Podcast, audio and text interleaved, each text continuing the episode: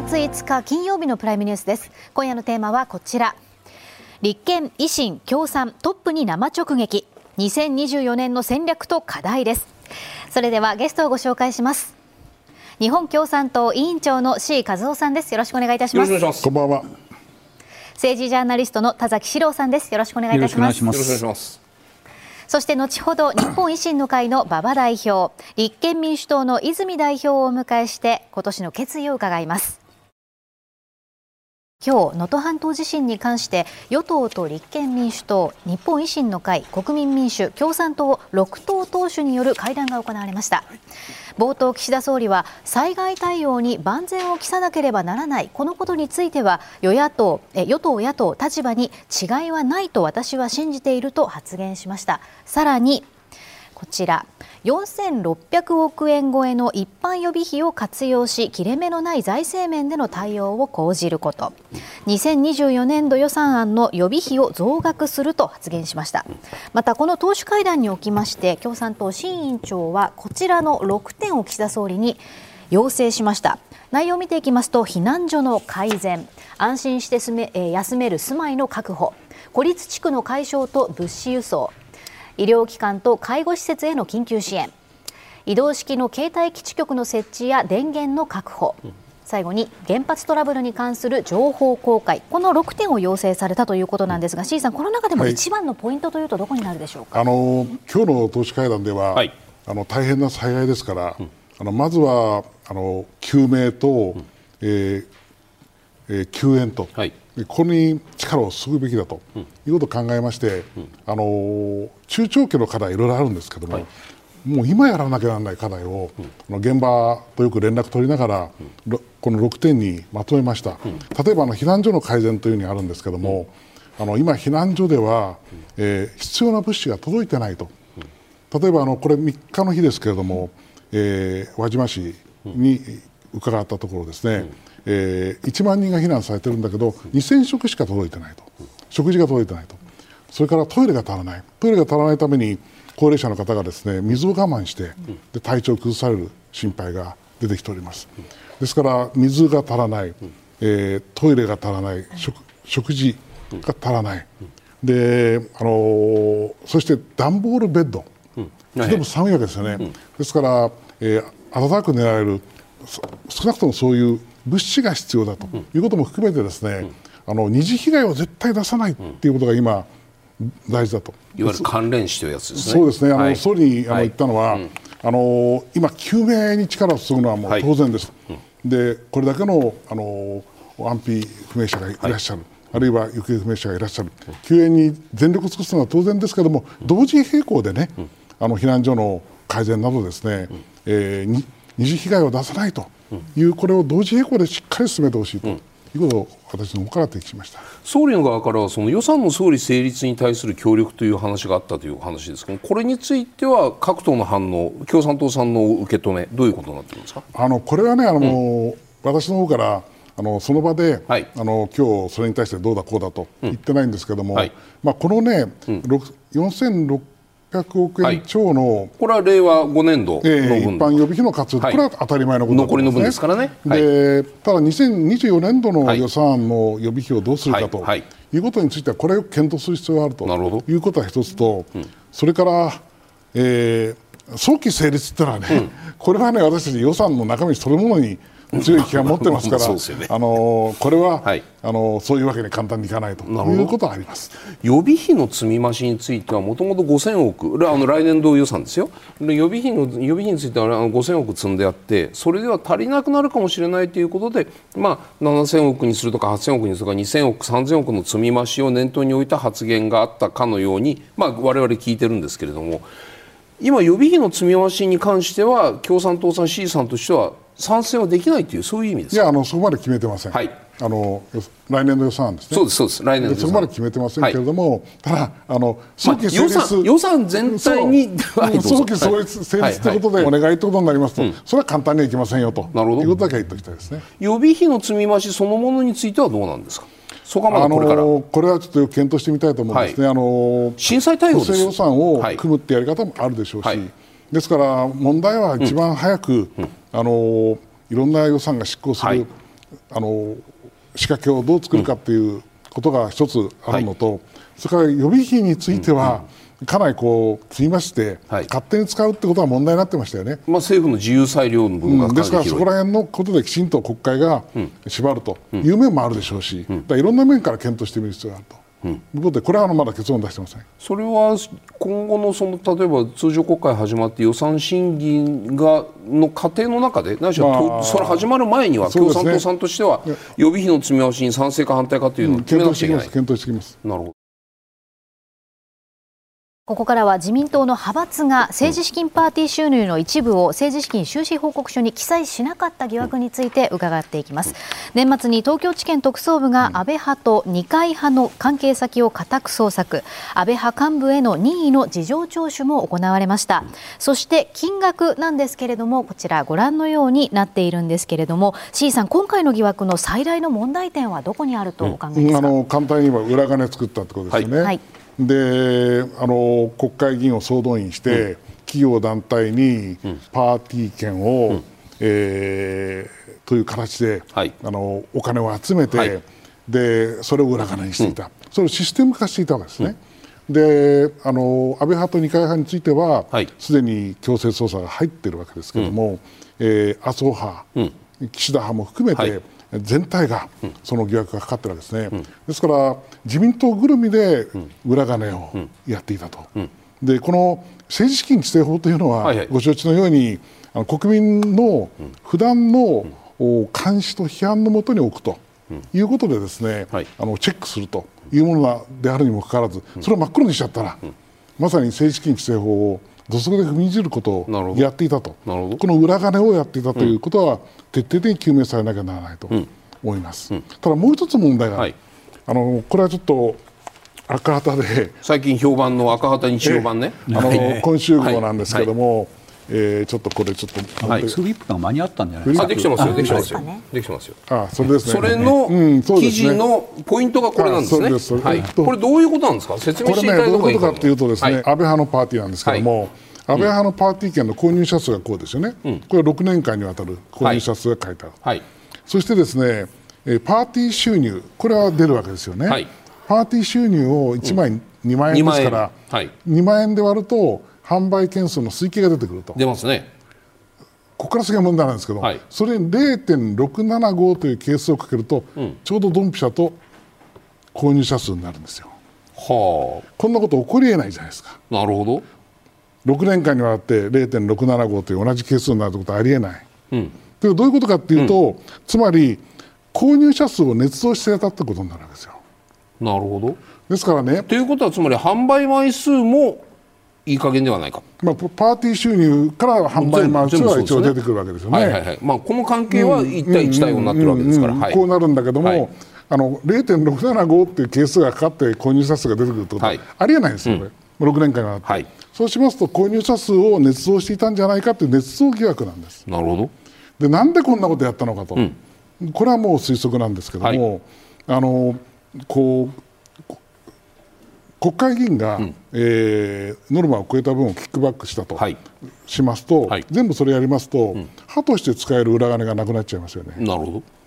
これやればね、うん、歯として使える裏金も作ることができるという疑いがかけられても仕方がないですからねこの問題二重になってまして、はい、裏金疑惑と、はい、それから購入者数の捏造疑惑、はい、でどっちもですね政治資金規正法というですね、うん、あの国民の普段の、うん、監視と批判のもとに置かれなければならない政治資金をですね、うん、この法律の根本精神を裏切ったものなんですよ。非常に重大なそうするとじゃあこの今回の安倍派のパーティーの問題っていうのはそれでね、はいはい、これ安倍派だけじゃなくて、はい、同じ係数は他の範囲もあって二階派の場合は0.8なんです。それはななんていうか伝統のそのその係数が決まってるんですか？わかりませんけどね、はい、派ごとにそういう係数があって、はあ、毎年その係数でやってるんです。なるほど。だからね政治資金収支報告書をですね、はい。はい、真面目に書くっていうこと自体がね、うんうん、そもそもやられてないんですよ、うん、でたらめやってるんです、うん。お金の動きとして今の C さんのお話を伺っているとこの安倍派のパーティー収入というのは購入者数のさまざまなその数字を動かすことによって個人の裏金との作りなおかつそれと派閥の裏金両方派閥と個人両方に裏金が作れるシステムがこの背景にあるんじゃないかと。あったんじゃないかと、はい、じゃないかということということが、うん、あのこの問題が出てくるんじゃないかと。田崎さん、この話っていうのは当然我々がここで議論している、まあ、赤旗に書かれた時点で検察がどう判断するかにもよるんですけれどもさまざまなその事情聴取任意の事情聴取なんかの中においてもその購入者数と販売枚数のその関係性が常に同じ変数で変数で結びつくよねっていうことを誰かが説明しなくちゃいけなくなりますよね。うんえーはい、あの会計責任者は、はい、まあ、あの安倍派清和,、うん、清和政策計画の事務局長がやってるわけですね、はい、でその方は厳しくとあの検察から取り調べられてると思います、うん。うん、でその中で、あの事務局長が事務総長に説明したのかと、はい、あいうことも合わせて聞いてるだろうと思うんですね。なるほど。そうすると、事務総長がもし知ってたとなったら、これはやっぱりあの政治家の責任問題になっていくんだろうと思います。先ほどからのお話に関連しまして岸田総理は昨日の年頭会見で政治と金の疑惑を払拭するべくこのように述べました。来週自民党に政治刷新本部これ過小だそうですけれどもこれを立ち上げ今月中に中間的な取りまとめを行うこと。外部有識者の参加も得て透明性の高い形で検討すること。必要があれば関連法案を提出すること。また昨日のプライムニュースに岸田総理出演された際にこの政治刷新本部の最高顧問に菅前総理と麻生副総裁を起用すると明かしました、うん、C さん、まあ、少しずつ布陣が明らかになってきているわけですけれども自民党に、まあ、自民党内の組織なわけですけれども自民党にその事情能力があるかどうかこの点はどうご覧になりますか、うん、あの昨日あの総理のこの会見聞いておりましてね、はいはい、で刷新本部を作るっていうんですけども、うん、えー、その仕事は何かと聞いておりましたら、はいまあ、簡単に言えば再発防止の仕掛けを作ると、はい、いうことをおっしゃっておられました、うんうん、しかしね、その前にやることあるでしょうと、うん、つまり真相解明ですよ、なるほど。でそのことは一言も言わなかったですよね、うん、真相をきちんと明らかにしますと、言わなかった、で今求められているのはですね、えー、誰が、えー、いくらの裏金を作ったか、はい、そしてその裏金を何に使ったか、これは明らかにすることですよ、誰もやってないじゃないですか。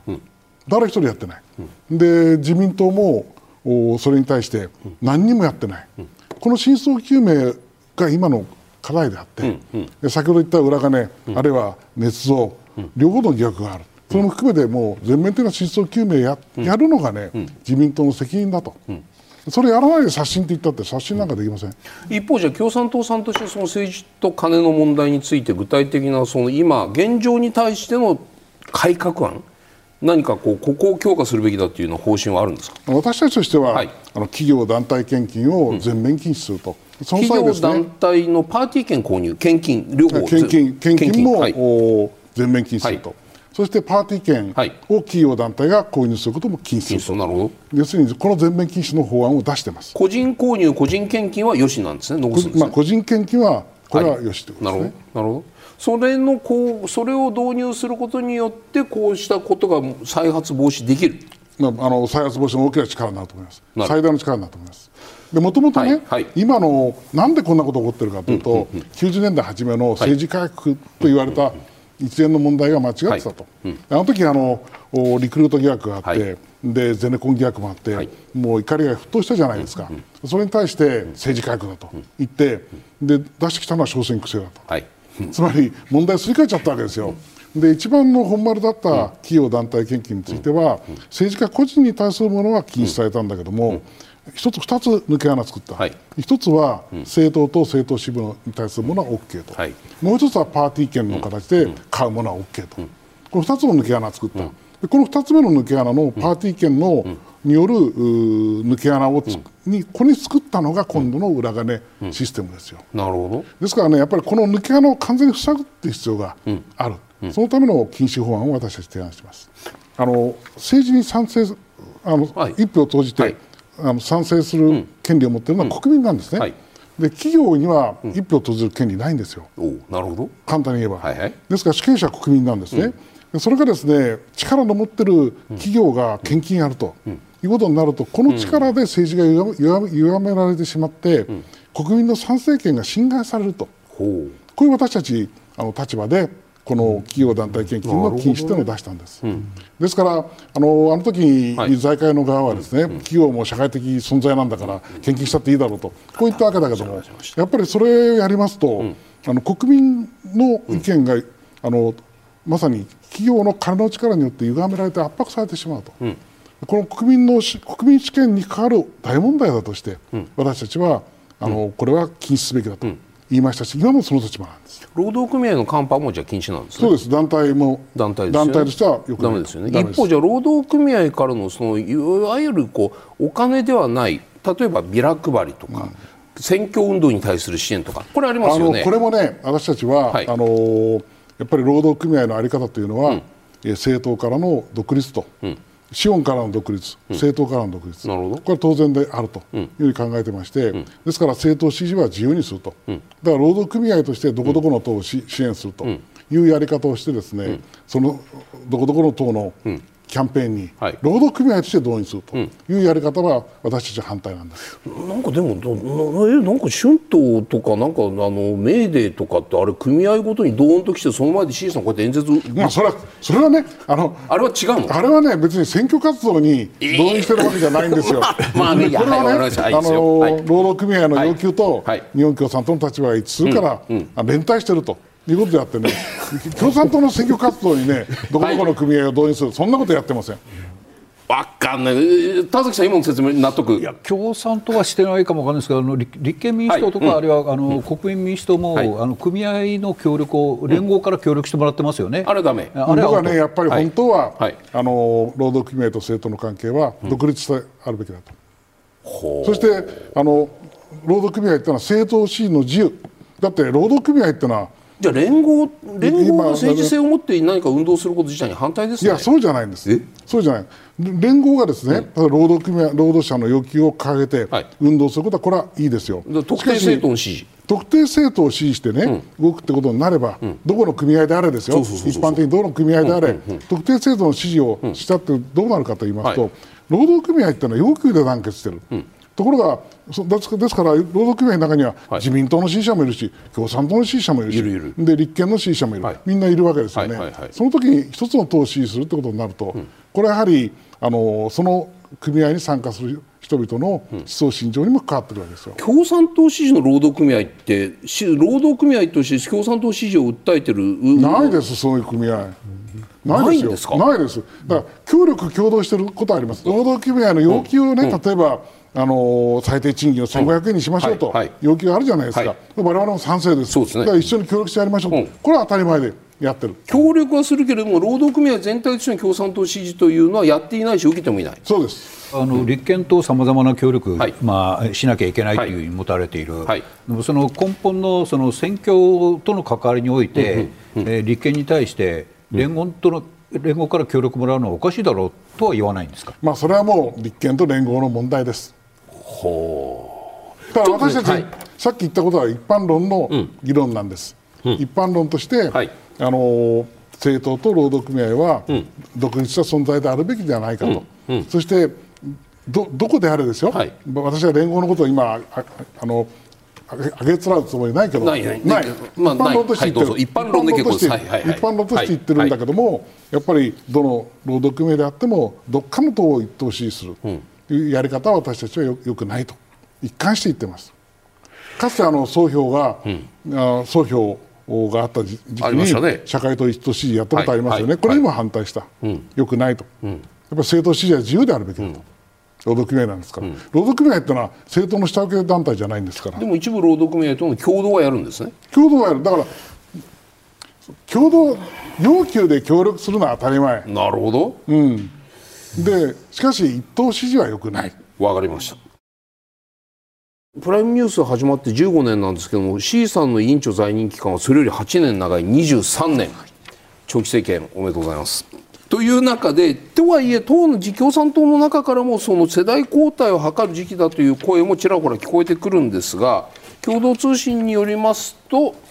29回党大会今月の15日から18日これ4年ぶりに開催ということでよろしいんですか？はいそうです。でここで党役員人事があるんではないかと。役員人事案として委員長に田村さん田村さんうちの番組何回もお迎えしてるんですけれども今あれ政策委員長、まあ、他の党でいうと政調会長ですよね。が要するにあの委員長候補になっている。ってで C さんは委員長のまたその上の議長になられるという、まあ、急に C さん唇がこうクッとこう固く結ばれてしまったんですけど一言も喋らないというそういう決意の表れですか？これはね、はい、大会の人事のことはここで話せません。まあそりゃそうですよね、田村さんっていうのは党の中ではどういうこうか人材評価をされてるんですか？個人の評価はこれもいたしまそれもやんない。わ、かりました。プロセスについてはいかがですか？そのメンバーをこう選出するプロセスについては選挙を導入しないのかっていうこれはねあの私たち選挙やらないのかっていう議論があるん。ですけども、大会で選ばれた、えー、大会で中央委員会を選出しますでしょ？はい、でその第1回中央委員会総会で選挙をやるんです。であの例えば4年前の第1回中央委員会総会では、えー、その前の時期の、はい、お執行部の、うん、があの推薦するあのまず提案をします、はい、私がそれやったんですけども、うん、えー、委員長は誰々、うん、えー、書記局長は誰々、うん、副委員長は誰々という提案をした上で、うん、えー、実践もできますと、多選もできますと、どうか、えー、それがあればお出しくださいと、でずっと待って、でそのうちみんなが拍手が起こってあありませんねと。いうことになって、ですからもしそれで実践多選があればそこで選挙になるわけですね、はいうん、ですからそういうふうに選挙はきちんとやってる、うん、ですから選挙やってないで、うん、あの選ばれてるん じゃないかって議論があるんですけど、選挙やってる、そしてあの大議員党大会のその選出過程も、はい、党大会の大議員っていうのは、今全国の、はい、お支部から選ばれた、あの大議員で地区党会議をやり、検討会議をやりそして党大会の大議員を選出してるんですね。その大議員が選んで、うん、みんな集って中央委員会選ぶわけですから、うん、全部の過程で選挙やられる。なるほどねそうすると誰かが例えばそのば例えば C さんがこの人が委員長としていいと思いますみたいな話をされた時に誰しばらく待ってる間に誰か手を挙げるとそこから選挙になって立ち会い演説会とかそういうことになるわけです、ね、まあ、もしそうなったらそうなるでしょう、はい、なるほどそうそういう時は選挙になります歴史上そういう選挙って今まであったんですか、うん、そういう選挙はないと思いますほうあまりね共産党の場合私がなりたいなりたいっつってあそういうこと？なるってケースはあんまりないんですよ。なるほど。で私なんかもあの出局長になったのはもうだいぶ前ですけども、はい、90年に出局長になったけども、はい。はい、あの自分で私は局長やりますってなったわけじゃないんですよね。うん、やっぱりあのその時々に、うん、あの皆さんから押されて、うん、まあ、この人がいいんじゃないかと、いうことになって、それできちんと選挙の手続きは取りますけども、なってきたっていうのが経過で。あまり私が私がって人いないんですよ共産党の場合この選考過程について田崎さんコメントありますか、うん、いやあのー、まあそれぞれの政党の文化なんで、まあまあそうなんですよ、そうなんですよ、はい、でまあ今お話を聞くすると、はい、あの選挙が行える状態にはあると、うん、保証されてるっていうので、まあある種安心しました。なるほど、はい、そうです。はい。ではここで日本共産党の新委員長に今年の決意を伺います。こちらですね。ご提言これです。はい。はい、き希望の政治、その心は何ですか？やっぱりあの国民の皆さんに、はい、あの今の自民党に代わる別の選択肢があらゆる面でありますよという希望を語っていきたいと。うん。例えば今、あの大軍拡やってるじゃないですか、うん。はい、敵地攻撃能力の保有とかね、はい、でこれじゃないと日本の政治平和は守れないんだって調子なんだけども、うんはい、私たちとしてはですね、うん、あの ASEAN の国々と協力して、えー、東アジアを戦争の心配のない地域にしていく外交ビジョンというのをかなり、はい、あの打ち出しています、うん、でそれをずっと掲げてこの間、えー、年末に東南アジアインドネシア、はい、ラオス、ベトナムと回ってきましてね、うん、えー、どこでもやっぱり我が党の外交ビジョンにあの賛同の声が寄せられました。で ASEAN の本部でも、はい、あの意見交換やりましたけども、高く評価するとこの方向性は ASEAN と一致するという、あの外交の問題でもそういう外交ビジョン出してきた、はい。うん、経済の問題でもですね今のあの経済は行き詰まっちゃってる、うん、で賃金も上がらない、うん、そして消費税、減税と一番の、ね、国民の願いにも応えない、これに対して私たちは暮らし最優先で経済を立て直す、経済再生プランというのを、あの去年出しまして、はい、これで今ずっとやってます、これ希望を語ってる、ですからあらゆる面でですね、はい、あのこここういうふうにあのここに別の道がある希望がある道がありますよ、ということを語ってですね、その運動を起こしていきたい、そしてやはり今の自民党ここまで行き詰まっちゃっていますいますから、自民党政治を終わらせるね、うん、国民的大運動を起こしてね、うん、その中で我々の希望も語っていく、はい、で野党共闘の再構築も追求する、うん、そして何よりも共産党を今度の選挙で伸ばす。ということによってですね、希望が見えてくる年にしたいと思っているところです、はい、本日 C さんのご出演ここまでとなります。どうもありがとうございました。どうも失礼しました。ではここからのゲストをご紹介します、日本維新の会代表の馬場信之さんです。よろしくお願いいたします、よろしくお願いします。政治ジャーナリスト田崎史郎さんにも引き続きご参加いただきます。お願いいたしますまずは今日行われました能登半島地震に関する与野党党首会談について伺います、うん、えこちらをご覧いただきましてこういった内容があったわけなんですけれども馬場さん岸田総理と地震の対応についてはどういった話し合いをされたんでしょうか、うん。まずあの私からは3つ申し上げました、はい、えー、1つ目はですね、あのー、まあ、石川県の、うん、我が党の、うん、まあ、地方議員さんや支部長さんの、お話をお聞きすると、うん、やはり、あのー、かなりこの混乱していると、はい、まあ、当然のことだと思いますが、そういう中でですね、あのいろんな、まあ、国会議員さん等が視察に来るという話があると。でそれはあの非常にこの3連休ですね、うん、まあ、あの人の命は72時間というのが災害の時のセオリーになっていますけれども、うん、やはりまあ1週間というのは分水嶺の時だと思います、はい、ですから地元が大変こう緊迫した状況の中で、あのいろんな政党の国会議員が来るということは、うん、ぜひまあやめてほしいという、まあ、要望がありまして、うんうん、でこれはあの私の方から岸田総理はじめ、うん、各党首に、あのちょうど党首がいてるわけですから、まあね、あのここでもうそういうことはやらないということを申し合わせしましょうと。まあ、申し上げました、うん、あの総理はあのそのことはよく分かっておられて、うん、えー、当分、まあ、地元入りする予定はありませんとおっしゃってましたが、うん、まあ、あのその話を聞いてですね、おそらくまあこの週末については、皆さんそういうことについては遠慮していただけるんじゃないかと、まあ、あのちょっとしたことかも分かりませんが、われわれが思っている以上に、やはり地元にご迷惑をかける話ですから、あのそういうことについてはきちっと、あのああいう場で申し合わせをするということが私は非常に大事だと思いましたので、うん、そういう話をさせていただいたと。うん、で2つ目はですね、あのまあ、それと関連するんですが、うん、えー、石川県うん、特にまあ石川県です、はい、えー、一般の皆さん方のお、まあ、自動車がですね、うん、かなり大量に他府県からも流入してきていると。なるほどまあ、あのおそらくボランティアで何かしてやろうとかですね、はいはい、あの物資がないと聞いたから、はい、何でもいいから届けてやろうとかですね、うんうん、そういうまあ親切心で、うん、あの皆さんが、あの石川とか、うん、あまあ、富山の方へ、えー、駆けつけていただいてるんだと思いますけれども、まあ、それが逆にですね、あの救命をするための、うん、まあ、部隊が渋滞に巻き込まれるとか、うん、えー、まあ、あかなり大掛かりな物資の搬入搬送が、はい、あまあ、あ巻き込まれているとか、うん、まあ、そういうことでですね、特に石川県はあの地理的に言うと能登半島半島になっていますから、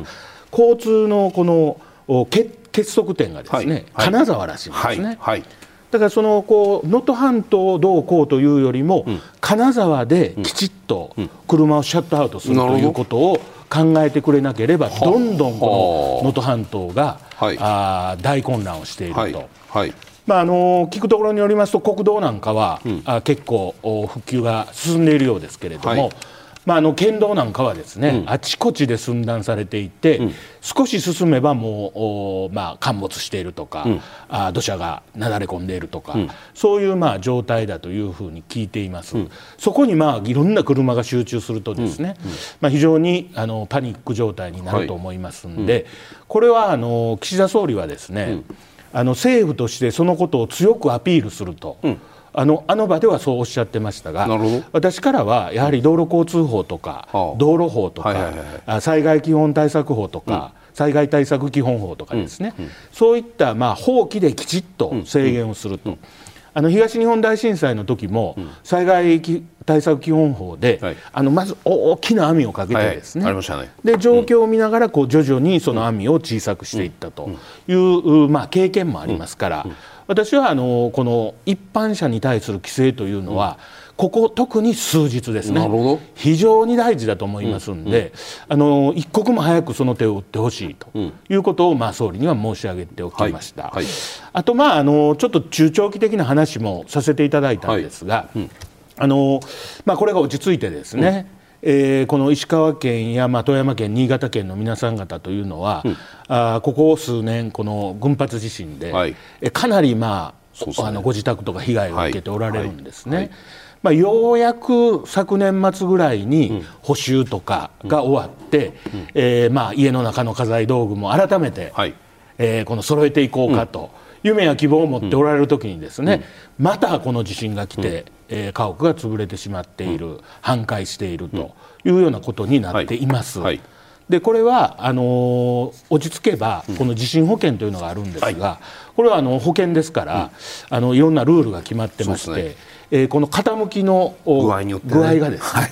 9センチ傾いていなかったらだめだとかですね、まあ、そういうことがあって、はい、せっかく今まで一からご自宅を復興してきた方々がまた被害に遭われたにもかかわらずそういうルールで保険の適用がされないというようなことは非常に大きな毒ですから。まあ、そういった保険の、まあ、ルールの、うん、一応見直しというんですか、うん、そういうこともあの協議をしてほしいと、これ、協議、ある程度時間かかると思いますから。そうですよね、だって民業に対しての行行政介入になりますそうですね、はい、ですからその辺はよく業界の皆さん方とも話をしてですね、ご理解をいただいてご協力をいただけるようなことも考えてほしいと、まあ、この3点を私からは申し上げました3つ目の保険に関しては岸田さんなかなか分かりましたとは言わないんじゃないですか、まあ、あのそれぞれ、はい、あのすぐに分かりましたとはおっしゃいませんでしたが、はい。はい、あの丁寧にメモを取っていただいてましたんで、えー、ご理解はいただいているというふうに思いますね。続いて自民党安倍派の政治資金をめぐる疑惑について伺います。はいうん、岸田総理は政治資金パーティーをめぐる事件を受けまして自民党内に新たな機関、政治刷新本部を立ち上げることを表明したわけなんですけれども、馬場さん自民党内に自浄能力があるかどうかこの点どうご覧になってますか？はいあのー、私は政治刷新本部結構なことだと思いますが、うん。うん、これはあのー、平成元年に、はい。リクルート事件を受けて、えー、作られた政治改革大綱というのがあります。はい。はいこれね、かなり積み越しあるんです、特に今回の派閥の話なんかも、この大綱には書いてある書いてある書いてある。ですから、新たなことをプランニングするよりも、ですね、あの政治改革大綱で決めたことをきちっと履行してくれればいいと思うんですね、まず。でそれをやった上で、足らざる部分はどこかという話し合いに入らなければですね、あの屋上奥を重ねるようなことをただ単にするだけではないかと。国民の多くの皆さん方がそう思っておられると思うんですけどね、うん、そうすると守らせるためにどうしたらいいのかって話になるんですよ、まあ、政治改革大綱というのは対抗なんでガイドラインみたいなもので別に破ったからといって罰則規定ないわけですからそれを法律化するプロセスも必要でしょうし法律化においては例えば派閥のこととかお金のこととかって破った場合にはペナルティーをつける。連座するとかなんか別の形におけるその罰則規定を明記するこの必要性についてはどう感じになりますか？あの政治改革大綱というのは政党内の話と、はい、まあ、政治資金にまつわるいろんな、うんはい、あ法律的な話と両方ありますから。私はあのこの政治刷新本部もですね、うん、自分たちで決めるんじゃなしに、はははこの自分たちで決めても政治家は大体守りませんから。それ維新さん自分自分たちもそうだって言ってるもんですよいやうちはあの有言実行お約束したことは必ずやります、ね、はい。あのまあ、そういうことを国民の皆さんも感じておられるんで、うん、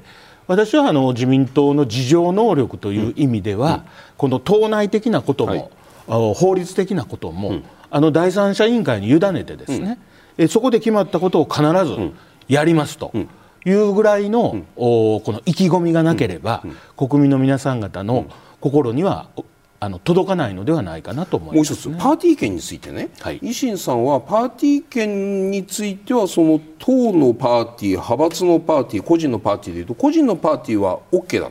派閥はやめた方がいい。党もだめこういう理解でいいですか？そうですね、まあ、うちは党はいいんですか？派閥はないです。あまあまあまあはい、はい。であの党のパーティーというのは唯一やっているのが、はい、あの大阪維新の会、はい。でやってますけれども、うん、私はあの中立的に見て、はい、大阪維新の会のパーティーは考え直す時期が来てると思います。う。ん、で個人のパーティーというのはですね、うん、例えば私、はい、毎年1回、地元、大阪・堺でパーティーやらせていただいてます。はい。これはあの法律上政治資金パーティーと、こう案内状にも書かせていただいてますし、あのそう銘打ってますけれども、まあ、私の場合は1枚1万円で。あ半額ですね、はい、2万円じゃなくて。ええ。でこれはどういう意味かというと、あの私の場合は講演会の総会という位置づけでやってるんですね。ですから、まあ、あ高名な講師の方に来ていただいて、うん、で私のまあ拙い国政報告もあったり、うん、まあ、あの飲食もしていただいて、帰りお土産をお持ち帰りいただくと、これあの十分対価発生してると思うんですね。ですからあのいろんなパーティーと一言で言いますけれども、いろんなグレードがあって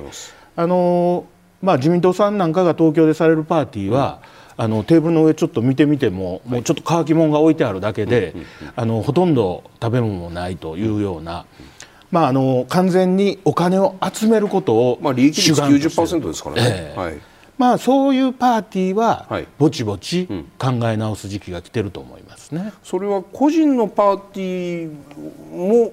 認めないということではなくてパーティーは個人のパーティーはやってもいいけれどもなんて言ったらいいんですか？でもそこって利益率のところでボーダーを引くとかこれ難しいですそれは難しいですね、うん、だからこのパーティーの取り扱いについては、はい。まあ、どういうルールルールにするか、うん。うん、これはよく、まあ、あの議論はした方がいいさっきの話だと大阪維新の会の大阪でやってるそのパーティーについてもなんか考える時期が来てるとなると馬場さん的には党のパーティー派閥のパーティーには罰を出して個人のパーティーはある意味そのモラルを持ってやってほしいというところに収めるのがいいんじゃないかというふうに聞こえます。そうですね。あの個人のパーティーというのは今、うん、お話しさせていただいたように、うん、やっぱり政治活動なんですね。でだから政治活動を制約するというのは、うん、私はあまり好ましくないと。党のパーティーは政治活動じゃないんですか？政党活動ですねあれは。はは。だから政党としてそういうお金を集めるパーティーをするのは、まあこれからの時代はよくお考えになられた方がいいんじゃないですかと。党首なんでそうするとじゃあもう維新はやらないというふうに思っちゃっていいんですか？党のパーティーですか、うん、これはあの仲間と今議論してますから、はい、あの近いうちにい。い結論出すようにします、共産党さんの話で言っていたのは企業団体のパ献金パ企業団体のパーティー券購入は個人だろうと派閥だろうと党だろうとそれ全部ダメよっていうそこはパーティー券のその買い手というのは個人だろうと団体だろうと企業であろうとそこは別に差別はしないわけですね。区別まあそこもねあのいろんなグレードあるんですよ、ね、あるんですか？やっぱり。だからまあ共産党の皆さんはもちろんパーティーされないんで、はい。はい、まあ、そういう実情ってあんまりお分かりになってないと思うんですけれどもやっぱり政党や派閥が東京でやるパーティーのパー券というのは、ほとんどというかまあ99%企業団体に売ってます。でもあの我々がその地元でするようなパーティーは、あの対象は個人なんですね。で個人で企業なんかにパー券流れてませんかとよく聞かれますけれども、流れてます。それは地元の中小企業の社長さんとかがこのそれなら2枚。あの嫁さんと行くわとかね、従業員連れて行くわとか言って3枚とか、うん、まあ、そういう形で、うん、あのこう心から応援してるという形なんですね。だから3枚パー券買うていただいたからといって、あの何かもう強烈なあのプレッシャーを受けてですね、うん、え法律を超えるようなことを、要求されるかといえば、私の場合はそういうことは一切ありません。だからそこはねよくこう分析した方がいいと思います。はい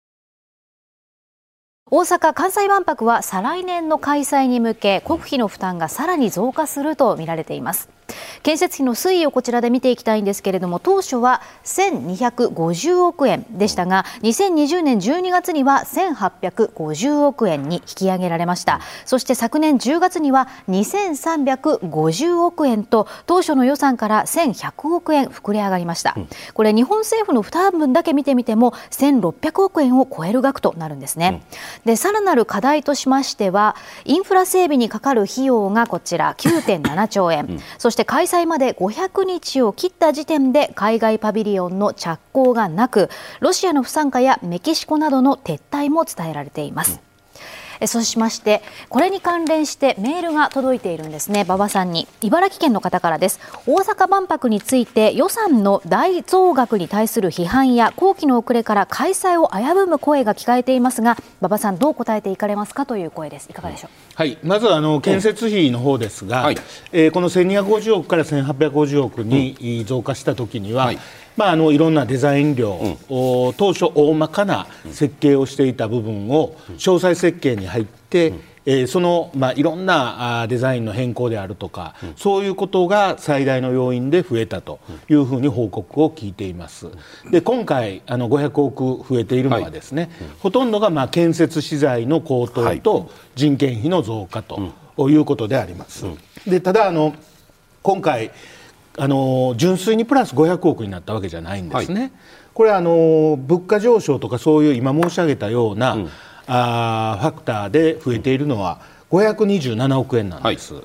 い、で、えー、これまあ業界用語で VE というらしいんですが、あこの広報を見直すとかですね、うん、えー、内装のいろんな資材とか建材を、はい、まあ、グレードをちょっと下げるとかですね、うん。うん、そういう見直し作業をやって157億マイナスになってるんですね。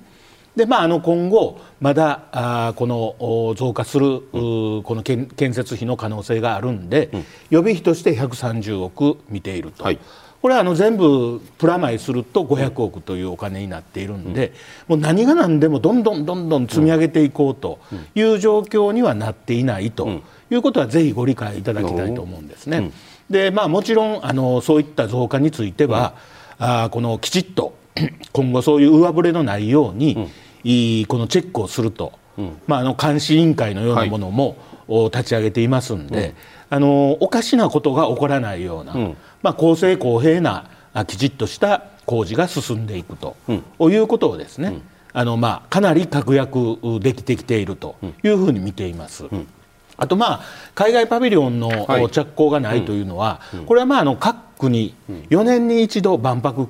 あの参加ほとんどしてますから、はい、あの例えばカナダなんかは、うん、あの自国で全部建材を加工してですね、でタンカーに乗せて日本に持ってくると、うん、あとはまあプラモデルのようにこう組み立てるだけと、まあ、あの数か月あればできますよという、まあ、力強いお言葉もいただいています。ですからあのいきなり今回こういうパビリオンを作るという国が、うん、あほとんどありませんので、うん、あのみんながいろんな計算をしてですね、うん、やっているということは間違いないと思います。はい、あとまああの不参加も言われますけれども、新たにあの参加を表明している国もありますので、え参加国のプラマイはほとんどゼロという状態です。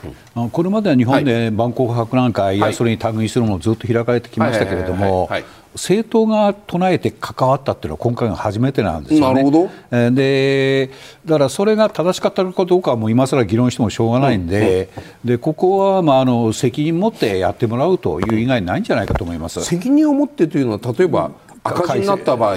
とか、まあ、あのそれも含めて、はい。それはちゃんと維新に背負ってもらうと、うん、いうことだろうと思うんです。なるほど、えーそこは馬場さんいかがですか？赤字が、まあ、いくら出るのか分かんないけどでも一政党で背負えるものでももちろんないですし、うん、その巨額の赤字がさらに膨らんだ場合じゃあ維新はどのようにこのここまで推し進めた責任やれやれと言った結果に対する責任はどのように取る？というここの覚悟はどうなんですか、まあ、覚悟は逆にそうならないように、何が何でもやると、努力をするとい。うことだと思います。なるほど。で万博の主催者は、国であり、大阪府市であり、経済界と、この3者が責任を共有して、共同責任を担ってこれやっていくわけですから、あのまあ万が一のことが起これば、この3者がよく協議、相談をして、うん、えー、対処していくと、うん、処理をしていくということが、まあ、最適だと思いますね、何らかあの開けなかった大量の巨額な赤字が発生したというようなことがもし起きた場合には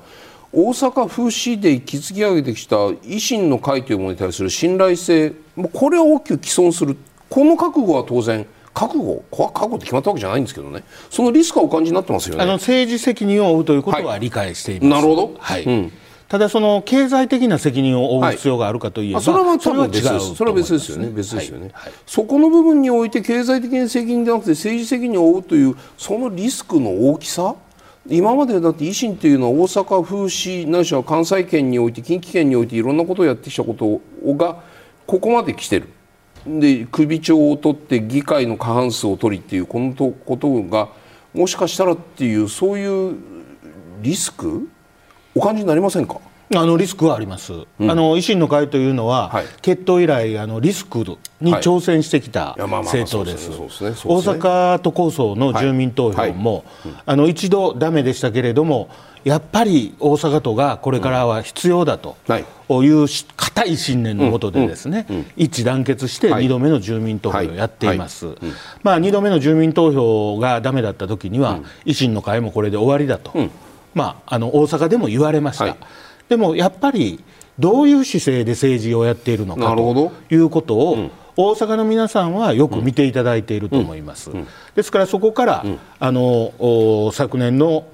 統一地方選挙、一昨年の参議院選挙、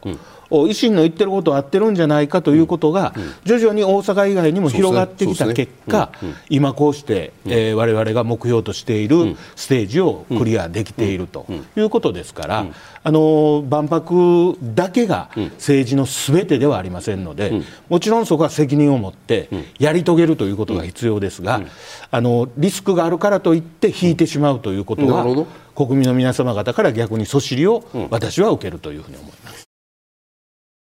次期選挙についても伺いたいと思います、うん、立憲民主党の泉代表は先月21日の記者会見で、うん、維新や国民などと新政権を目指すと発言しているんですけれども、うん、政策課題の実現のために馬場さん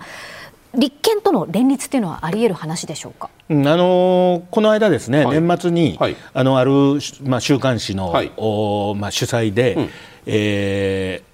立憲の泉さんと、国民の玉木さんと、私と、まあ、定談という形で、え座談会やりました、でその時にもまあ同じ話が出ましたが、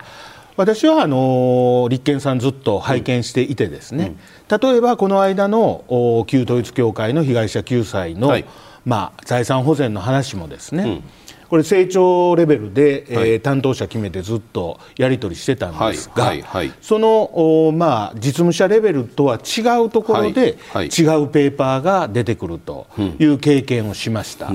だからその場でも申し上げたのは、うん、泉さんに申し上げたのは、うん、泉さんがその野党を結集させて、はい、えー、その野党政権を作るということであれば、うんうん、まずですね、自分の政党の中をまとめてくださいと。なるほど。A さんに聞けばああいう B さんに聞けばこういうと、うん、そういう今の状況では、うん、なかなか一緒にスクラム組んでですね、うん、この政権を狙いに行こう自民党を倒そうということにはならないんじゃないですかと。いうことをまあ申し上げたんで、うん、私はあの宿題は立憲さんにあると思いますけどね、うん、そうするとその前提となる選挙協力なんかも目下全然進んでいない取り組んでもいない。そうですね。そういうことでよろしいんですね、はい、それは例えばその統一教会問題とか政治の金の問題とかそのシングルイッシュに関して野党共闘ね。立憲さんとか共産党さんとか国民さんとか場合によっては政治の金の問題については共産あ公明党さんとかと連携をして自民党に圧をかけるこれは戦略戦術としてはありなんですよね。それはありです、ね、それはありなんですね、はい、ただそれがその先の政権を共にする、なしはその手前の選挙で力を合わせる、そこにはいかない。そうですね。あくまでもシングルイシューにおいての協力はそこでとどまって、そこから先には進まない。ということですね。それは、うん、あの我が党は是々非々ということで、これはあの自民党さんにも、うん、おあの他の政党、野党にも同じスタンスで今までやってきてますんで、あの私はここ数年、それなりの結果を叩き出せてると思うんですね、だからこういうスタイルで野党がまあ強調する時には自民党といいことをやっていくということは、これからも続けるつもりですけれども、やっぱりこう政権をお預かりしたその日からですね、もう現実的な政治を、国家運営をやっていかなければならないわけですから、あの基本的な憲法改正や安全保障、エネルギー、そういったところがバラバラの、グループがですね、政権運営が本当にできるかと言われれば、私は難しいと思います。はい。では日本維新の会の馬場代表に今年の決意を伺います、はい、こちらですね。これ今年の決意は決起するんですか？はい。あのー、立つと、うんを、まあ、書かせていただきました、うん、あまあ、30年間経済が成長していない、うん。はいただ、国民の皆さん方はそれぞれの分野で一生懸命頑張っていただいています。これやはりあの政治の力が弱いから、経済も成長させられない。今年は辰年ですから、うん、縁起のいいあの干支ですから龍が上がるごとく、うん、この辰というのをテーマに、うん、今年は、うん、あやっていきたいというふうに思います。田崎さんはい、馬場さんのお話を伺って全体の感想いかがですか、うん、そうですね。で今年はまあ解散総選挙が行われるであろうと、はい、思われていて、うん、まあ、馬場さんも同じ見立てじゃないかと思うんですけれども、うんうん。でそこで、まあ、あの今の話でだと立憲民主党と、まあ、選挙協力することもないという理解でいいわけですね。うん、そうですね、でそうした場合あの候補者、今あのまだ立憲より少ないですよね、はい、あとどれくらい上積みするおつもりなんですか、うん、今あの、我が党152名になりました、はいはい、立憲さんが160名程度と聞いてますので、ええ、あのまだまだ頑張ってですね、え、候補者擁立してですね、まあ、あの最終的には全選挙区に候補者を立てるというのが目標ですから、うん、それに一つでも近づくようにやっていきたいというふうに思います、うん、そうすると170、80は行きたいっていう最低限でも。そうですね、うん、あの最初から負けてるようではお話にならないと思いますんで、はいはい、ああくまでも野党第一党を狙うための駒数は揃えて出陣するとこういうことですね。そういうことですね。はい。はい。馬場さんの本日のご出演ここまでとなります。どうもありがとうございました。ありがとうございます。ここからのゲストをご紹介します立憲民主党代表の泉健太さんです、はい、よろしくお願いいたしますお願いしますお世話になります政治ジャーナリスト田崎史郎さんにも引き続きご参加いただきますお願いいたしますではまず今日行われました能登半島地震に関する与野党党首会談について伺います、うん、今日行われた与野党の党首会談で泉さん岸田総理とはどういった話し合いをされたんでしょうか、うんうん、あの総理からこういう提案があったっていうのは僕はあのいいことだと思います、はい、で総理にもこういう場を作っていただいて感謝しますということは言ったんですが、実はその実際の本題でまず総理が説明をする前にですね、私から総理に聞いたのは、なぜ予備費の支出が連休後の1月9日で額がまあ40億円台だったんですね。でそれをあの総理になんでもっと早く大きな額を出さないんだと言ったら、えそれの後総理が説明したのは熊本地震だとか他の水害の時は20億円台だったから、うん、今回倍出すんだって言い方をしてたんですね、うん。はい、だからそもそも東日本大震災との比較ということをできていなかったんじゃないかと、なのでこちらがですね、うん、まあ、東日本の時に震災3日後に302億円を出したことがあるんですよって言ったら、え？っていう顔をしてたので、まあ、そこはちょっと私も意外でしたね。あのちゃんとやっぱり過去の前例を、うん、政府は情報として総理に上げるべきだなと、うん、まあ、そんなふうに思いましたね。危機感がちょっと薄いんじゃないかという印象を持たれたそういう理解でいいですか？そうなんです。あの、うん、もう一つは、はい、あの自衛隊が最初1000名、はいはい、そしてその後2000名、そして今5000名です、ただやはり先ほども東京、まあ、この番組のスタッフの方に聞いたら、年始に地震が起きて、東京も揺れたっていう話ですよね、関西も私揺れましたけれども、そういう意味では地方で起きた地震で東京まで揺れるっていうのは相当な地震だと思わなきゃいけないというところが当初やっぱり総理の中にどこまであったのかっていうところはまあ残念ながら疑問に感じるわけです。ですから最初からやはり自衛隊を相当数能登半島に出してまあ被害の状況を確かめる必要があったんじゃないか。そうするともう第1次から5000人とかですねそういう体制を組むことができたんじゃないかと。一方その中身の話でいうとその予備費の拡大まあ5000億来年度予算では積んでるものをまあ7000とか8000ぐらいに増やしたいという意向が示されたということでいうと、その予備費の拡大については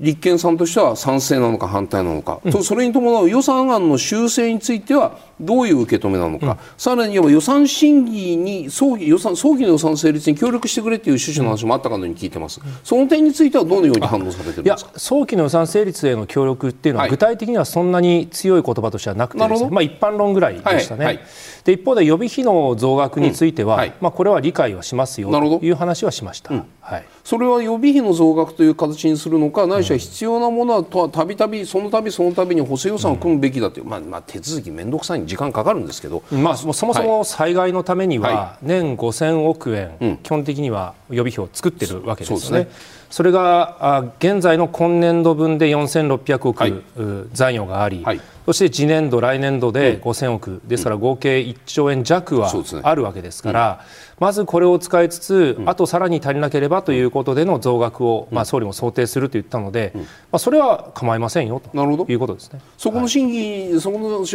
増額並びにその修正案に対する審議に対しては協力していくと、こういう理解でよろしいですね。あもちろん予算審議がですね、はい、まあ、最初から拒否をするとかしないなんて話はないので、はい当然ながら予算の審議には我々も協力をするし、うん、でその審議の中で、しかし、当たり前だけども予算は慎重に審議をしないのしなきゃいけないのは当然ですからね。あの今日も申し入れの中の一つの項目に入れたのは、はい、いくらこの震災の支援であっても、うん、その予算の契約の透明性はやっぱり確保しなきゃいけないとい。う話は我々も盛り込んでいるので、まあ、常にこの国民の皆さんの税金ですからね、大切に使うという考え方、これを持ちながら審議をしていきます。泉さん岸田総理は来週にも自民党内に新たな機関政治刷新本部を立ち上げることを表明しましたが自民党の事情能力についてはどうご覧になってますか、うん、あのこれは今日もですね、うん、えー、この党首会談の後に、うん、まあ、記者へのブリーフがあって、うん、まあ、私は震災のことを主に発言をしたんですがそれでもやはり質問は出ますね。なるほど。でその中で、えー、政治刷新本部だとか、はい。あいろいろ言ってていることについてどう思うかって話あったんだけども、うん、まあ、そもそもどの口が言うてるんですかということですよね。うん、あの今回の裏金問題っていうのは、例えば20万を5万にすると、公開基準を高めたからといって、じゃあ今回の裏金を防げたかといえば残念ながら防げない。ということはそれだけひどいことをやったということですよね。ですから政治刷新本部を作るんであれば、はい、先にやらなきゃいけないのは、うん。裏金に手を染めた議員を辞めさせることじゃないですか、うん、なるほど。明確に。だってけじめもつけてないのに、メンバーもそのままで、裏金を作った議員たちをそのまま存在させておきながら、党に刷新本部を作る、それはちゃんとけじめをつけたことにはなってないでしょう。その場合の線引きって裏金といってもその1000万単位から数十万単位まであるわけですよ。これは検察がおそらくどこまでを逮捕の水準にするかとか、そういうことはあるでしょう、はいはい、しかし政治の世界においては、うん、これはたまたまなケアレスミスとか、うん、1回限りとか、うん、意図的なものじゃないミスは仕方がないけれども、そうじゃなくて何年も意図的にやってたんだったら、はいはいはい、これは違法行為を繰り返していたわけだからそもそもアウトですよ、これは。でそこは政治家として額の問題ではなくて、国民に対してやってはいけないことをやったという認識があるならば、これはやめるべきだし、やめさせるべきですね。額よりも継続性という意味でおっしゃってますか？政治意図的ですよ。政治資金の収支報告の訂正というのは立憲の議員さんもやってらっしゃる方いらっしゃいますよね。えー、だから意図的であるかとか、はい、意図的ね、はいはいはい、意図的であるか、はい、そして繰り返されているか、うん、そういうことから見て、うん、ね裏金を作る認識があったのか、はい、それとも例えば申告の時にたまたまミスをしたのかと、これは全然違う。例えば自民党の中でも、申告の時にたまたまミスをしたものについて。我々立憲民主党は何かそこに目くじらを立てることはないですよ、はい、基本的には。だからやっぱり今回のように何年も恒常的に繰り返し裏金作りをしていたとなれば、それは500万だから許される1000万だから許されないって話ではないでしょうなるほど。いうことは間違いないと思いますね。じゃあ司法のその基礎立憲よりもよりハードルは低くなる。それは自民党自身のけじめですよ、ね、それは自民党自身のけじめ。ただ総理もそれやらなきゃいけない。今のお話どう気になりますか、うんだからねあの、意図的かどうかっていうのは、本人の意識の問題なんですね。はい、でそれをあの第三者が立証できるかというと、非常に捜査機関でもない限り難しいと思うんです。はい、でだから議員一人一人、まあ、あの99人の派閥で、うん、そのうちど本当に意図的だったのはどれくらいの方で、うんうん、そうじゃない方も多分いらっしゃるんです、うん、でそこの区分け、どうやってつけるんだろうかと、いう疑問があります。なるほど、えー、じゃあ、それだったらね、はい、もう全部洗いざらい出してみて、国民に聞いてみたらいいですよ、この人は意図的だとなるのか、それともならないのか、それは国民が判断できますよ。それは選挙で勝負をしたいという、そういうふうな意味でよろしいですか？選挙で勝負をする国民が判断するっていうのはつまりその国民の皆さんがそれはあの判断しますから、はいはいはい。は。い。うん、私は判断してもらうだけの材料を岸田政権、岸田総理は自民党は出すべきだと、うん、まあ、そう思いますね。党内の調査でそこまで行くべきだという意味でおっしゃってるんですよね。これは普通基本はですね、はい、検察がどんだけ追及したからとか、野党がどれだけ追及したからではなくて、自分の党から明らかにすべきでしょう。はい、そこの部分においてじゃあそのその方向性とその今回立ち上げた政治刷新本部なるものというものは、重なるかどうかという点についてはどうご覧になってるんですか？ですから政治刷新本部っていうのが何を言うための、うん、何をするための組織なのか、はい、けじめもつけてないのに、うん、新たな組織を立ち上げるということでごまかされちゃいけないし、うん、まあ、そしてその新たな組織はまず、はい、新たな組織として政治再生信頼回復をするんであれば、まず党内で裏金を作ってしまった議員について、けじめをつけてくださいと、まずまさにこの政治刷新本部でえー、そういった議員のけじめをつける、うん、という取り組みをしたらどうですかね。一方、その今の話っていうのは野党から何かできる話じゃなくて自民党の自己調査能力？それはそうですね。そこの自己調査をちゃんとやった上でちゃんと自分たちで律してくださいという話だと思うんですけど、立憲としてこの問題についての具体策っていうと、例えばこれまでずっと、まあ、あの6党の中で泉さん最後なんですけれどもね、うん、やっぱりこの政治資金の政治と金の問題っていうのは透明性を強化するのか連座やら何やらっていう罰則を強化するのかってこの2つの柱に議論がいろいろ分かれていくんですけれども。泉さんとしてはこの問題についてどういう形で対応すべきなのか、ないしはそのさっき馬場さん言ったのは、のかじゃなくね、のかのか両方です、はいはい、まさに両方、はいはいはい、あの一つは透明性を高めるっていうのはやったら、うん。はい、いいというかやるべきだと思います、ね、でも5万円にしたって意味がないって話。さっきは本当その通り、これ自民党の側からはね僕は提案する資格がないと思う、うん、なるほど。やっぱり野党の側が提案して抜け道のないものを作り、はいはい、それを自民党が飲むというのが今回の局面だということですね。そしてもう一つは厳罰化ですよ、やっぱり会計責任者にいくら罪を負わせても、政治家本人が逃れられるんであれば、それはやるって話になっちゃう自民党の中では。でこれはだめだ切れるからね。そう切れるから、うん、でこう切れないようにちゃんと政治家本人を厳罰化に処すと、うん、まあ、その2点は両方やるべき。昨日この番組で山口さんが、田崎さん山口さんおっしゃいましたよね。連座の強化も視野に入るというような趣旨の話されました、その点で言うと公明党は公明党で自民党の政治と金の問題について、まあ、いろいろ言いたいこともあるしこう有党ってなんだ連立を組む党党としても危機感を持ってるわけですよ。この問題はね、まあこれを一緒にやったからといって一緒に政権を同じをするものじゃないっていうふうに馬場さんも言ってたし、うん、当然山口さんも思っている、うん、これ自民党以外の政党でラウンドテーブル作るとそういう可能性はないんですか？ある。ある。ある、うんで僕は公明党には言ったのは、はいはいはい、それこそ連立も離脱しなさいよと。それはだからいやそれはね同じ穴の無品にね、はい、いられたくないって言ってんだから。岸田政権っていう同じ穴じゃないですか。なるほど。その同じ穴にいといてね、うん、それでクリーンな政治をって言ったって同じ内閣構成しちゃってるわけですから。うんそこはね、うん、ちゃんと公明党もっと律してあのビシッとやれるはずですよ。でだけども、うん。はい、もしそれが公明党さんどうしてもできないと言ったとしてもね、言ったとしても、はい、じゃあ公明党さんもやる気であればね、うん、ラウンドテーブル作りましょうよと、うん、全然いいですよ。それは、これはだって公明党さんから声かけるわけには多分いかないから、ね、声かける可能性十分ある。立憲の方から公明党さんも含めて、うん、他の野党も含めてちょっとやりませんか、うんうん、自民党来たらどうします？自民党の中にもね、うん、全くやってないクリーンな議員もいますからね。僕はそれはねありだと思いますよ。なるほど、うん、だってみんながみんな自民党だって全員悪いわけじゃなくて、本当にあの貧困法制であったりあるいはそのそんなに贅沢もしていない、ね、はい、お金もない議員だってい。っぱいいるわけで、はいうんうん、一緒に見られたくないっていう議員もいますよ自民党の中にもね、若手だってそうだし、はい。そういう方々と一緒にやれるんであれば、うん、それはやるべきだと僕は思う、うん、政治改革について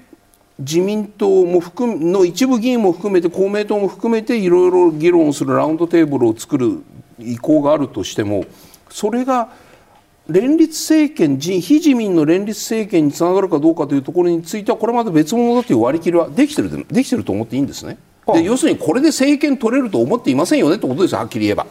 あのこれで政権取れる、取れないではなく、はい、僕らは野党であっても常に政権を担う準備をしているということだし、うん、準備をしなきゃいけない政治改革で政権を取るんじゃなくて政権を取るのは政治改革。も何で政権を取るかっていうのは、はい、国民の皆さんが決めること、うん、なるほど。ええ、だから我々が何で取るとかじゃなくて、国民の皆さんがこれは許せないと思ったら政権交代をしてくれ、はい、くださるわけだし、我々はいつ政権交代が起きても準備ができているという状態を作っていく、これが大事です。他の政策も他の政策を持ってですね。田崎さん今の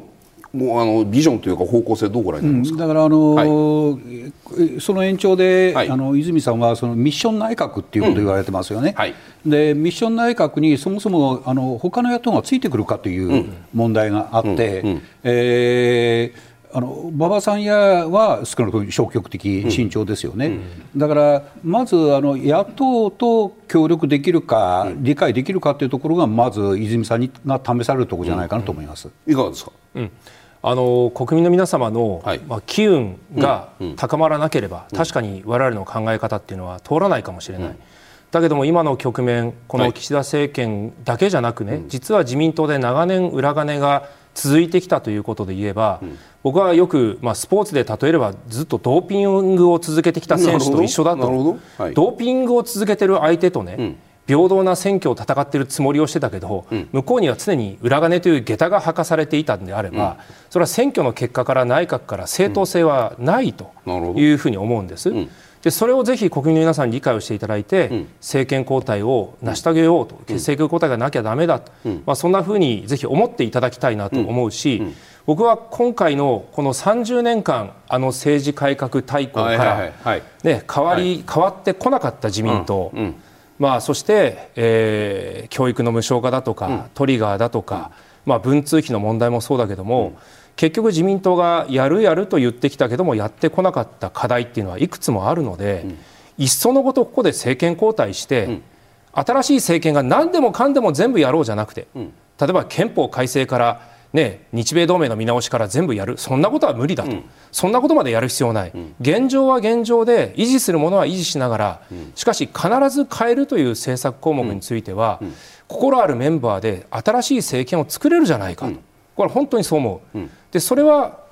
野党各党と、うん、まあ、そして場合によっては自民党や公明党の一部、まあ、公明党の場合一部ってことはないでしょうけどね、全部でしょうけど、はいはい、そういう皆さんでミッション型の政権を作るっていうのは、僕は一つ十分あり得ることだし、そうじゃなきゃ、ね、いつまでも政権が変わらないと。政治改革だけに特化した政治政治資金規正法強化内閣に聞こえます、うんうんうん、そういう意味ですよね。そうでそれをなしそれそれをそれが要するに自民党以外のところで過半数取って、うん、でそれで政治政治資金規正法をきちっとやったら、うん、まあ経済がどうなっているのと中国が尖閣に来ようと規定までとにかくそこで一回内閣は解散して選挙するっていうそこまで約束する話イメージでいいんですか、まあ、そこまで約束をするということなのかどうなのかっていうのは、はい、もちろんでもそのやるべき政策を達成したらね、ミッションやるべき政策達成したらそれはそうです。はいはい。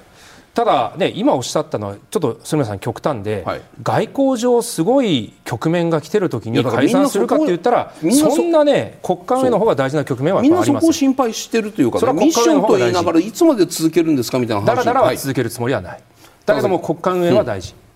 ここの部分どうですか？だからあの泉さんがおっしゃったことに、うん、どの党が賛同してくださってるんですかと、はい、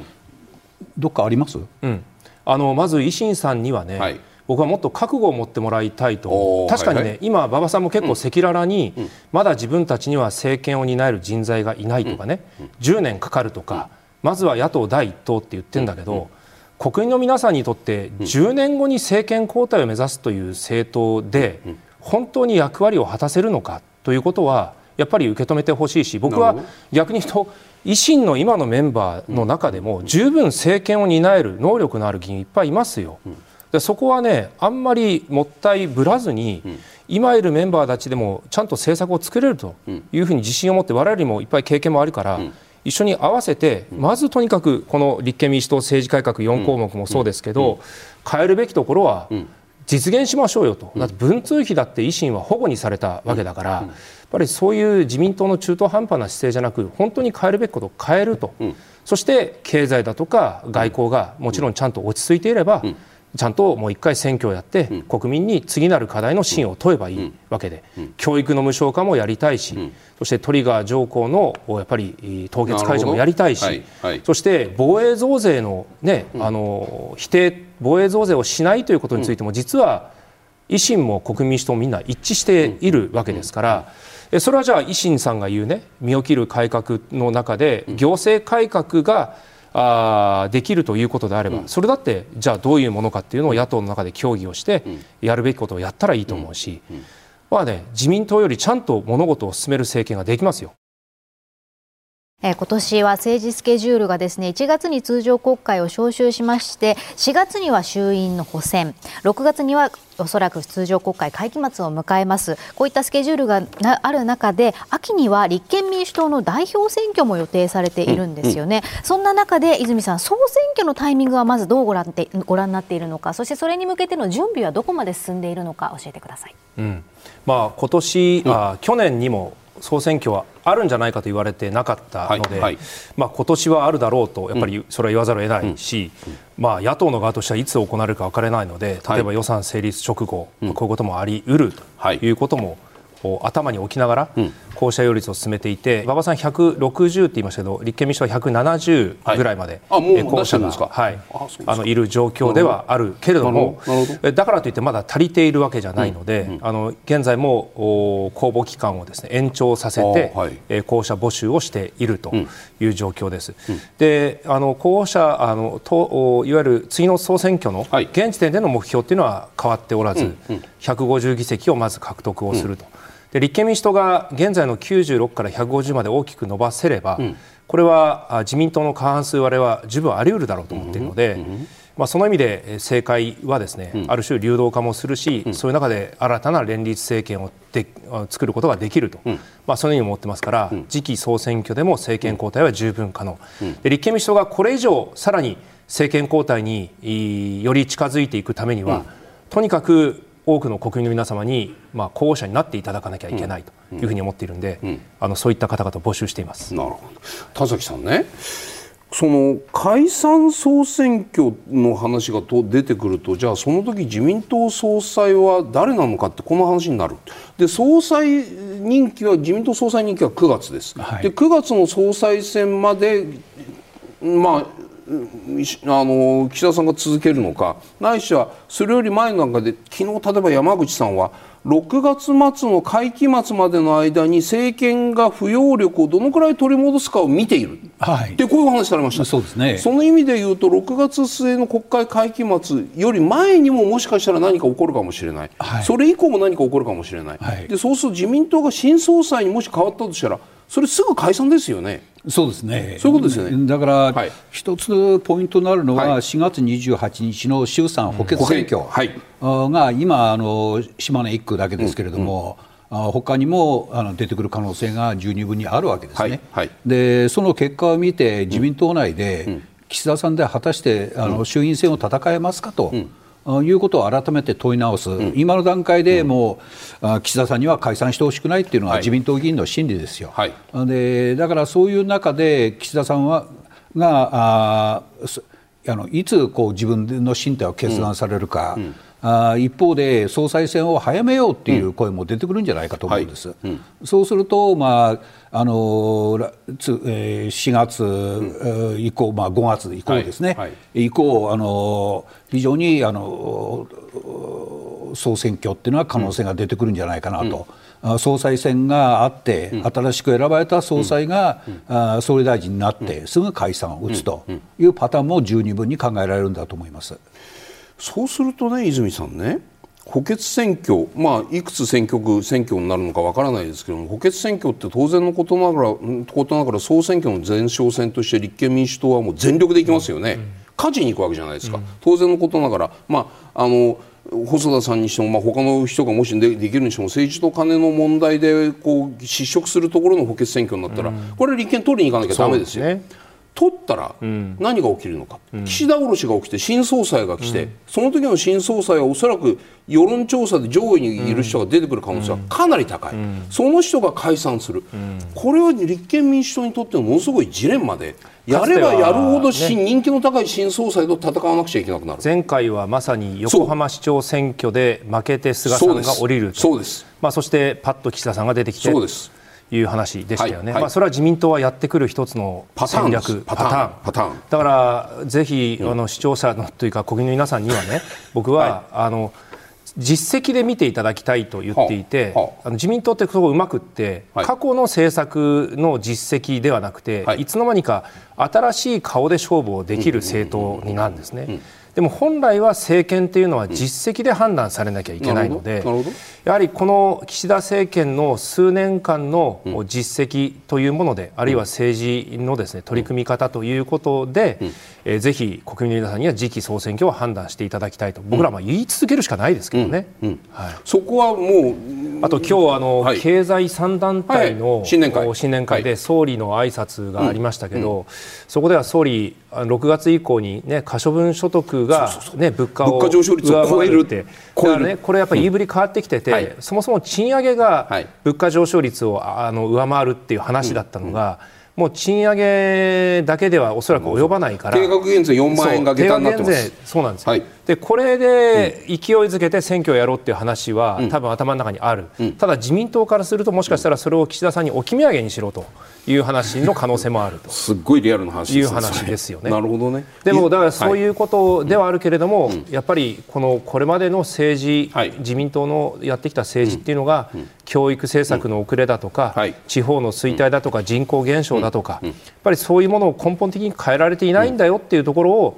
立憲民主党としてやっぱり誠実に訴えて、できるだけ広い戦線を組んで、やっぱり自民党と対峙できる、そういう構図を作りたいですね、はい、では立憲民主党、泉代表に今年の決意を伺います、こちら。ご提言、政権交代で政治の安定を、はい、その心はもう何もなくずっと話なんでもね、総理はいつもね、政治の安定は、まあ、これはもう政権の安定は政治の安定なんだみたいなことを言いますけれども、政治の安定っていうのは必ずしもですね与党だけでできることじゃなくて、政治を変えることで安定させるということもあるし、国民の信頼を取り戻すということだと思います。